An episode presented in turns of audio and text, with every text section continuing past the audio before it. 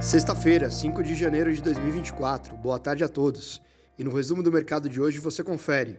O Ibovespa encerrou em alta de 0,61%, fechando aos 132.022 pontos.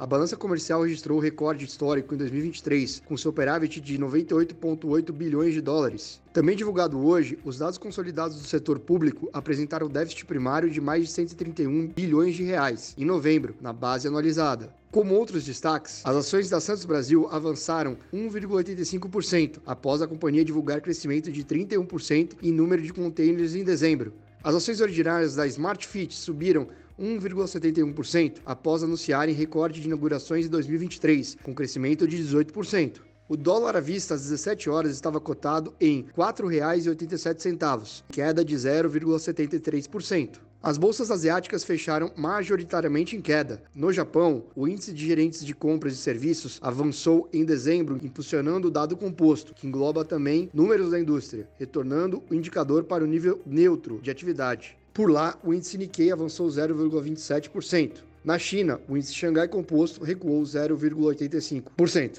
As bolsas europeias fecharam sem direção única. Na zona do euro, a prévia do núcleo de inflação ao consumidor, que exclui preços de alimentos e energia, em dezembro, recuou além do esperado na base anualizada, movimento semelhante ao observado na inflação ao produtor de novembro. O índice Eurostock 600 teve baixa de 0,27%.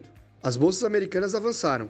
O relatório Payroll superou a expectativa com criação de 216 mil postos de trabalho em dezembro, enquanto a taxa de desemprego se manteve estável e o salário médio hora avançou acima dos 4% na base anualizada. Por outro lado, o dado do PMI de serviços dos Estados Unidos surpreendeu positivamente o mercado, ao apresentar uma desaceleração mais robusta do que prevista, caindo para 50,6 pontos. A Nasdaq avançou 0,09%, o S&P 500 subiu 0,18% e o Dow Jones ganhou 0,07%. Somos do time de estratégia de investimentos do BB e diariamente estaremos aqui para passar o resumo dos mercados. Um ótimo fim de semana a todos.